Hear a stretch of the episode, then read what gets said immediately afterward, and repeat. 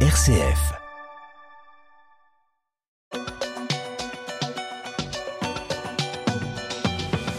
La Convention citoyenne sur la fin de vie euh, va démarrer ses travaux la semaine prochaine. Hein. Et oui, Melchior, euh, jusqu'au 12 euh, mars 2023, 150 citoyens tirés au sort vont devoir répondre à cette question. Le cadre de l'accompagnement de la fin de vie est-il adapté aux différentes situations individuelles rencontrées ou d'éventuels changements?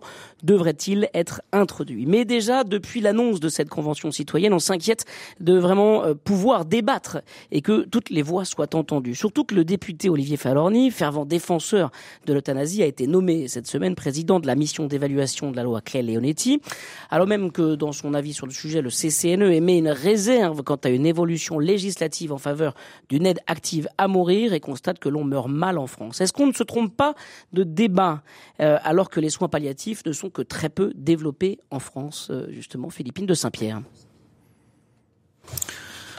C'est difficile de dire si on se trompe de débat. Le débat, il est là, il existe, il est latent euh, depuis pas mal d'années, et donc euh, ça faisait partie des, des, points sur lesquels il y avait des propositions durant la campagne présidentielle. On peut pas dire qu'on soit surpris par le sujet. L'une des difficultés, c'est justement euh, de bien savoir de quoi on parle, de bien comprendre que la question ne se pose pas d'une manière manichéenne entre on va vous aider activement à mourir pour que votre mort soit digne douce, ou alors il y aura rien du tout et vous finirez euh, seul, abandonné dans d'atroces souffrances. Et c'est un peu à ça souvent que se réduit le débat de la part des partisans de l'aide active à mourir. Euh, et c'est ça qui est, difficile. Par ailleurs, il y a beaucoup, beaucoup de désinformation. Euh, les, les tenants, dont Olivier Falorni, les tenants d'une loi en ce sens, euh, disent toujours, mais justement, ça permet d'accompagner mieux la fin de vie et de développer les soins palliatifs. Ce qu'on voit dans les pays où ces lois ont été votées, que ce soit aux Pays-Bas, en Belgique, au Canada, c'est que c'était évidemment exactement le contraire. Justement, Emery Christensen, euh, avant de, faire une nouvelle loi, est-ce qu'il ne faudrait pas mieux faire adapter, en tout cas appliquer euh, la loi actuelle en France, justement, euh, qui permet un, développement normalement euh, massif des, soins palliatifs? C'est exactement les termes du débat qu'on aurait dû avoir au moins en amont de celui que, le gouvernement veut avoir aujourd'hui, qu'un certain nombre de gens veulent avoir aujourd'hui. La, la, loi Leonetti, euh, c'était une immense ambition au départ. C'est-à-dire que quand elle est votée à l'unanimité à l'Assemblée nationale, c'est une ambition incroyable de, en faveur de la dignité. C'est-à-dire que le, le, droit à mourir dans la dignité, il est voté à ce moment-là unanimement à l'Assemblée. Il est, euh, il est affirmé comme un principe qui aurait pu être un contre-modèle par rapport à d'autres pays qui, au même moment, ouvraient la possibilité de l'euthanasie ou du suicide assisté. Mais ensuite, il n'y a aucune volonté politique de pour développer, pour appliquer cette loi. Et, et, et, il faut dire les choses franchement, on a perdu juste 20 ans là-dessus. C'est-à-dire qu'on affiche une ambition, elle est un peu appliquée. Heureusement, il y a des, il y a des, il y a des soignants, il y a des bénévoles qui, qui, qui tentent tout ce qu'ils peuvent pour faire appliquer cette loi et pour permettre aux gens de finir leur vie de la manière la plus, la plus digne et la plus douce, je sais pas quel mot employer, la plus digne en tout cas qui soit mais il n'y a pas de volonté de mettre des moyens là-dessus. Et quand vous avez Olivier Falorni qui euh, va maintenant présider une mission d'évaluation de la loi, que par ailleurs il a, il a presque voué sa, sa carrière politique ces dernières années à tuer, hein, et puisque son but c'est de, c'est de faire voter l'euthanasie, c'est un, c'est une vaste mascarade. Le suspense n'existe pas. Évidemment qu'il va trouver que la loi euh, n'est pas bonne, mais en réalité il n'examine pas la loi puisqu'elle n'est pas appliquée. Alors, justement, euh, peut-être sur euh, sur cette question-là, euh, Philippine de Saint-Pierre, moi je, je, cite Erwan Le Morelec, qui est un, un, un, essayiste bien connu de notre antenne, qui écrit aussi dans le journal La Vie. Justement, il dit là tout, tout récemment, Olivier Falorni, c'est un extrémiste de l'euthanasie, celui dont la position, la proposition de loi allait au-delà de la législation belge, permettait l'euthanasie de dépressifs en 4 à 6 jours, ne pouvait qu'une faculté de saisir le parquet au cas où la commission instituée constatait que l'euthanasie réalisé ne respectait pas les conditions légales et il accuse. Donc comment peut-on nous parler de débat apaisé quand tout est ficelé, bordé pour aller dans le même sens? Est-ce que ça vous choque vous aussi? Ouais, évidemment, le, le choix d'Olivier Falorni est un message très clair sur ce qu'on peut attendre euh, de, de, ce débat. Après, attention, euh, ce, ce, cette initiative du Parlement ne résume pas elle seule la convention citoyenne, où en principe, semble-t-il, nous serons tous euh, appelés à contribuer euh, au débat national. Cela dit, les expériences précédentes ne permettent pas euh, d'entretenir un, une, une, grande espérance là-dessus. Mais Olivier Falorni, oui, Émeric l'a dit, ça fait des années que non seulement c'est un militant, mais c'est le cœur de sa proposition politique. On se souvient de sa dernière proposition de loi qui avait été rejetée en, en 2021 et comme le disait Émeric, elle était extrême, extrême, extrême pour euh, ouvrir euh, grand les portes à l'aide active à mourir avec euh, faites ce que vous voulez, n'importe qui peut décider n'importe quoi, n'importe quand. Et puis on se souvient aussi de sa tribune, c'était le 20 août dernier, qui a relancé la machine dans le journal du dimanche, tribune signée avec avec Lynn Renault, dans laquelle on a des exemples de cette désinformation permanente. C'est-à-dire que il y a par exemple écrit dans cette tribune que il n'y a pas eu en Belgique de prolifération des euthanasies depuis que c'est ouvert. Simplement, elle se déroule dans un cadre euh, positif euh, et non pas hors la loi. Et c'est beaucoup mieux pour tout le monde, pour les patients, pour les familles. La vérité, c'est qu'en Belgique, on est passé en 15 ans de 200 euthanasies à 2900. Je ne sais pas ce qu'on appelle prolifération, mais 16% par an, c'est quand même assez considérable. Est-ce qu'il n'y a pas un manque, un manque de, de, pédagogie sur la réalité de ce qui se passe actuellement en France, justement, euh, dans, dans, les, dans les soins palliatifs? On, on présente ça comme des, des mouroirs glauques, euh, alors que si on, on, va chercher un petit peu dans, dans les détails, si on, on, on y va, hein, même euh, physiquement, il y a des reportages qui sont réalisés par, par nos différentes équipes dans nos différents médias, euh, on se rend compte que la, la, réalité est tout autre, que euh, on, on, peut vivre et on peut vivre sa fin de vie finalement très positivement. Emery Christensen je ne sais pas si on peut vivre sa fin de vie positivement. Il ne s'agit pas non plus de d'édulcorer le débat dans l'autre sens. Évidemment que c'est un passage difficile qui peut être douloureux, que on ne peut pas absolument tout soulager de manière complète, mais on peut soulager au maximum euh, quand les soins palliatifs sont bien appliqués. Le, le, le, le malentendu au milieu de ce débat, c'est qu'au fond, on, on, on, va appeler soins palliatifs, ou dans l'esprit des gens vont être des soins palliatifs, des choses qui n'en sont pas du tout, puisque on n'a pas suffisamment d'unités, pas suffisamment de lits. Et donc vous avez des gens qui finissent leur vie à l'hôpital, des soins palliatifs n'ont pas pu être vraiment mis en place, pas pleinement, et, et, et, et malheureusement, on va, on va regarder ces cas-là plutôt que les cas où ça se passe bien, mais qui mériteraient d'être très largement déployés. ils sont très insuffisamment déployés. Si on revient sur le, si vous me permettez de revenir sur le, débat et la, question de la prolifération que Philippine euh, évoquait au, sujet de la Belgique, partout où l'euthanasie a été légalisée, il y a une fuite en avant ensuite. Une fuite en avant, enfin une augmentation du nombre de cas d'année en année, mais aussi une fuite en avant du cadre législatif. Et euh, je, moi, je vous invite, pour ceux qui ne l'auraient pas fait, à lire, il y a eu une tribune publiée hier ou avant-hier, hier je crois, euh, dans Le Monde de Théo Boer, qui est ancien contrôleur des cas d'euthanasie aux Pays-Bas. C'est c'est édifiant. C'est-à-dire que lui, il est favorable à l'euthanasie, mais il met en garde la France contre la loi que nous pourrions voter et il dit que même une loi encadrée, très encadrée, parce que l'argument euh, pro-euthanasie est toujours euh, de dire on va on va cadrer les choses très très sérieusement. Et nous de toute façon nous sommes bien meilleurs que nos voisins. Nous sommes bien meilleurs que le Canada que la Belgique que le que les Pays-Bas. Nous allons encadrer les choses et il n'y aura pas de dérive. Et même quand la loi est encadrée elle peut être contestée devant les tribunaux. Et c'est là que on va passer de patients en phase terminale à des maladies chroniques à des personnes handicapées à des gens qui ont des problèmes psy à des adultes non autonomes à des enfants souvent puis peut-être à des personnes âgées qui n'ont même pas de pathologie c'est-à-dire qui vont on voit ça par exemple aussi au Canada euh, leur vie manque de sens, ils se sentent marginalisés, ils souffrent de solitude, c'est insupportable. Et est-ce qu'il ne faut pas élargir encore l'euthanasie pour ces personnes-là? Et c'est là, euh, c'est là où il y a une grande confusion aussi, euh, c'est que l'argument qu'on entend en permanence, c'est mais au fond, qu'est-ce que ça peut vous faire si chacun peut déterminer pour lui-même? En réalité, c'est une question de la vision de l'homme qu'on a, ça. Mais oui, alors on pourrait débattre philosophie et dire qu'au fond, dans un État comme le nôtre, il n'y a pas forcément une même vision de l'homme qui est partagée par les citoyens. Mais surtout, ce qu'on peut pas nier, c'est que la décision individuelle, elle n'est pas du tout individuelle dans ce cas-là. Et elle a un impact non seulement sur le corps social, mais sur, de façon très rapprochée, les familles, les soignants.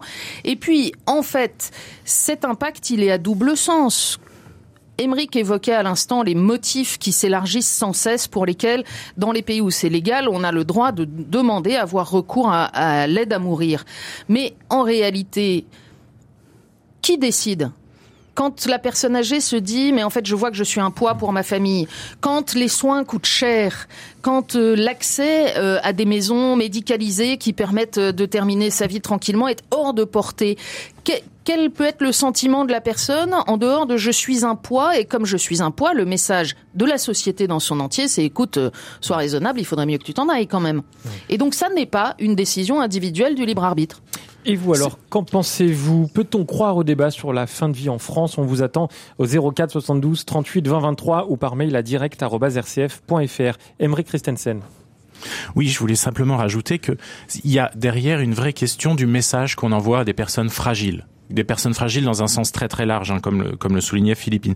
Quel message on leur envoie? Quelle, quelle envie la société manifeste de vouloir les accompagner, de vouloir aider en fait à vivre sa vie euh, dignement dans des bonnes conditions, qu'on soit en fin de vie ou qu'on ne soit pas en fin de vie? Je prends un autre exemple que je reprends dans la même tribune que je citais tout à l'heure de Théo Boer dans Le Monde. Euh, il cite le fait qu'en 15 ans, aux Pays-Bas, le taux de suicide a augmenté de 27%, alors même que l'euthanasie est légalisée dans un cadre qui a largement échappé à tout contrôle. Euh, alors que dans le même temps, en Allemagne, où l'euthanasie n'est pas légale, le taux de suicide a sensiblement baissé. La, la question, c'est quel message on envoie? Qu'est-ce qu'on veut faire pour accompagner des personnes qui sont en souffrance? Alors, juste pour, pour poursuivre le, le, le, sujet, je voudrais qu'on parle de, de, la, de la place des religions dans ce débat euh, sur, euh, sur la fin de vie. Euh, Agnès Firmin-Lebaudot, la ministre déléguée chargée de l'organisation territoriale et des professions de santé, euh, a reçu euh, différents responsables des religions. je pense à, à Monseigneur Dornelas pour l'Église catholique, le pasteur Krieger pour les protestants et puis Aim Corsia pour les, les juifs. et chacun s'est exprimé selon sa tradition. les catholiques parlant justement de, de, la, de la problématique de la fraternité fraternité dans la société, les protestants évoquant cette question peut-être de, de l'économie euh, autour de, de, euh, de, de l'euthanasie, et puis euh, les juifs parlant carrément d'eugénisme. Quel, est, quel peut être le, le, rôle des religions dans ce débat, alors que justement la société tend à éloigner leurs propos du débat sociétal, Philippe de Saint-Pierre? Je sais pas très bien répondre à votre question, Étienne, parce que je, je crois qu'il y a là un piège. C'est-à-dire que si on a le sentiment que euh, l'opposition à cette euh, perspective de loi, euh, elle est le fait de quelques lobbies religieux, ça, ça, devient une question de, de, parti pris. Et au fond, ceux qui partagent pas ces options religieuses sont fondés à se dire je suis pas concerné par cette réflexion. Et donc pour moi, bah, j'écoute ce qu'on me dit et j'accueille. Je, je, pense pas que ce soit qu'il y ait un intérêt à dire bah, les cathos vont se mobiliser pour tel et tel motif. Je pense que euh, d'abord c'est une question de bien commun et comme je le disais tout à l'heure, ça a un impact sur l'ensemble de la société et c'est indépendamment de l'appartenance religieuse des uns et des autres. Ensuite, je pense que en chrétien, euh, on peut être fondé. C'est euh, Erwan Le Moredec qui disait ça aussi euh, à se à se mobiliser, mais c'est pas d'abord la défense d'un intérêt qui serait celui des catholiques ou des protestants ou des juifs ou des religieux en général. Euh, peut-être qu'il y a une réflexion sur la vie de fait dans les différentes traditions qui permet d'identifier euh, un certain nombre de dangers ou de dérives, d'avoir un désir de protéger la vie qui est peut-être plus immédiat, mais il ne me semble pas que ce soit d'abord une mobilisation religieuse. Ce que je voudrais souligner, c'est qu'en revanche, on retrouve des gens qui, pour des raisons de leur conviction propre, sont très engagés dans ces domaines et en particulier dans les soins palliatifs. Et je voudrais profiter de votre micro, euh, Étienne, pour saluer par exemple la Maison Nicodème à Nantes, qui est l'une des dernières initiatives qui a ouvert ces derniers mois. Euh, euh, c'est pas toujours drôle, Émeric le disait, la fin de vie et les soins palliatifs, mais il y a de la vie jusqu'au bout de la vie. Il y a aussi des moments d'une intensité exceptionnelle et permettre de les vivre le mieux possible, à la fois pour la personne qui s'en va et pour ceux qui l'accompagnent. Je crois que là, il y a un engagement authentiquement chrétien, mais pas seulement chrétien. Ce que je voulais dire tout à l'heure, et je laisse la parole à Melchior juste après, ce que je voulais dire, c'est que pour avoir euh, réalisé euh, un reportage dans une maison de, enfin en tout cas dans un service de soins palliatifs, j'y ai vu certes des gens en souffrance et qui craignaient finalement le, le, passage et puis euh, la, la, mort. Euh, j'y ai vu aussi beaucoup de, de joie euh, parce que finalement euh, ces gens-là vivaient pleinement les, les, dernières heures qu'il leur restait à vivre. Jean-Claude nous a rejoint au 04 72 38 20 23. Bonjour Jean-Claude. Oui, bonjour et, merci vraiment de, me donner la parole parce que ce débat est passionnant. Et passionnant quand on est sur des radios ou quand on lit une, certaine presse chrétienne parce que moi je suis aumônier d'hôpital à La Rochelle, et ancien soignant, j'étais soignant pendant 40 ans et je visite à l'hôpital en oncologie et à Marlange notre unité euh, de soins palliatifs. Et ce que je veux dire ce matin, c'est que je vois un décalage immense entre une certaine presse qui va nous dire que notre société veut mourir dans la dignité, ce qui veut dire, ce qui voudrait dire qu'à l'hôpital on meurt dans l'indignité. Et ce que je constate, et ce que nous constatons, les soignants, les aumôniers, dans, les, dans le milieu hospitalier, avec nos, nos amis euh, qui, qui, viennent se faire soigner et qui, et qui vont euh, euh, mourir, mais qui ne demandent jamais jamais, absolument jamais, ou alors à quelques exceptions, mmh. euh, d'être euthanasié. Parce que aujourd'hui, il y a les moyens d'écouter, de comprendre et de soigner.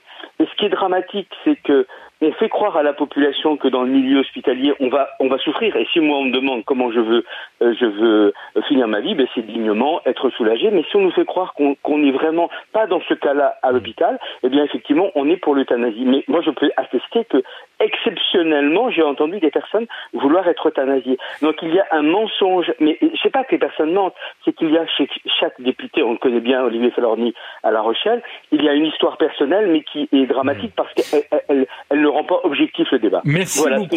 Eh ben merci Jean-Claude d'être venu à l'antenne dans, dans, le Presse Club. Emery Christensen, euh, comme le dit Jean-Claude, il y a un vrai décalage, d'après vous, entre la, la réalité et ce qu'on dit? Il y a un décalage entre la réalité et ce qu'on dit. Il y a aussi un, un, un, problème général dans la société qui est qu'on on a perdu l'habitude de, de, vivre avec la mort, si vous me permettez l'expression formulée comme ça. On, on, a mis la mort le plus à l'écart possible de la vie. On, on, a du mal à la regarder en face. Et tout à l'heure, vous citiez le fait qu'il y avait un engagement de, de, de, de citoyen, un engagement citoyen, mais de personnes qui sont euh, religieuses, qu'elles soient chrétiennes, juives ou autres. Euh, pour la défense des soins palliatifs, mais vous avez aussi, quand vous, quand vous interrogez les soignants en soins palliatifs, ils sont très largement défavorables à l'euthanasie. Or, ce sont eux qui sont présents pour la fin de vie aujourd'hui en France. Et quand ces personnes qui sont directement concernées par la médecine euh, pratiquée en fin de vie euh, et cet accompagnement, eh ben, ils, ne sont pas pour. Et c'est aussi une voix qu'il faut entendre. Et c'est pas au nom d'une religion, c'est simplement au nom de, de leur vision de l'humanité et de et de ce qu'ils connaissent de la réalité du terrain. Je me permets de faire un petit peu de promo pour une émission. Je pense donc j'agis qu'on va faire euh, le 8 décembre, fin de vie. Comment en débattre sereinement? On accueillera avec Stéphanie Gallet, Alain Clay et Dominique Quignot euh, du Comité consultatif national d'éthique. Ce sera à partir de 9h. Voilà, et on recevra également Jean Léoné le, 7 euh, décembre prochain pour revenir justement sur le contenu de, de, la loi qui porte son nom. Une dernière chose peut-être, Philippine, pour, euh, pour conclure sur ce sujet. Euh, est-ce qu'il n'y a pas... Bon, il y a toujours évidemment des, paradoxes et puis des oppositions dans notre pays, mais est-ce qu'il n'y a pas comme un, vraiment un paradoxe très fort alors qu'on s'est battu quoi pour faire vivre un maximum de monde pendant la crise du, Covid, on a vacciné, on a essayé d'isoler les gens pour éviter la contamination, sauver euh, ceux qui pouvaient être euh, sauvés. Et là, on, on s'interroge aujourd'hui sur la, la, manière de, de bah, d'en éliminer certains. Euh, est-ce que c'est, c'est cohérent, quoi, finalement, ce qui se passe là aujourd'hui en France? Mais la réponse est dans votre question, mon cher Étienne. J'attendais que vous m'approuviez, Philippine de Saint-Pierre. non, mais bien, bien sûr, bien sûr que c'est, bien sûr que c'est incohérent. De même que on, on, met en place et on a raison des politiques déterminées de prévention du suicide, en particulier chez les jeunes, et on envoie parallèlement le message que, ben en fait, si vous avez décidé de vous suicider, c'est à la société de vous aider pour que ça se passe proprement et de préférence loin des regards. Donc tout, tout ça n'est pas cohérent, mais parce que ce qui préside, euh, ça n'est pas la réflexion sur le bien commun, ça n'est pas la réflexion sur le bien de la personne, c'est euh, la réflexion sur le relativisme extrême des droits de chacun. Si j'ai envie de faire quelque chose, la société doit assumer euh, de m'en donner la possibilité. Et encore une fois, comme le disait Jean-Claude dans son témoignage, ce qui est très paradoxal, c'est que ça correspond pas au désir profond, y compris des personnes concernées. On sait que quand la douleur est prise en charge, moins de 1% des demandes d'euthanasie sont maintenues. Donc la question, c'est comment prenons-nous soin les uns des autres, des plus fragiles tout au long de la vie et de nous tous dans ces jours, semaines, mois qui, qui sont ceux de notre existence. On le voit, ce débat contient une multitude de, de, nuances qu'on essaiera d'évoquer au fur et à mesure du, du débat et de la hmm. convention citoyenne sur le sujet dans les prochains mois. Et avec un, un, un dossier à retrouver sur notre site rcf.fr. On passe à la suite.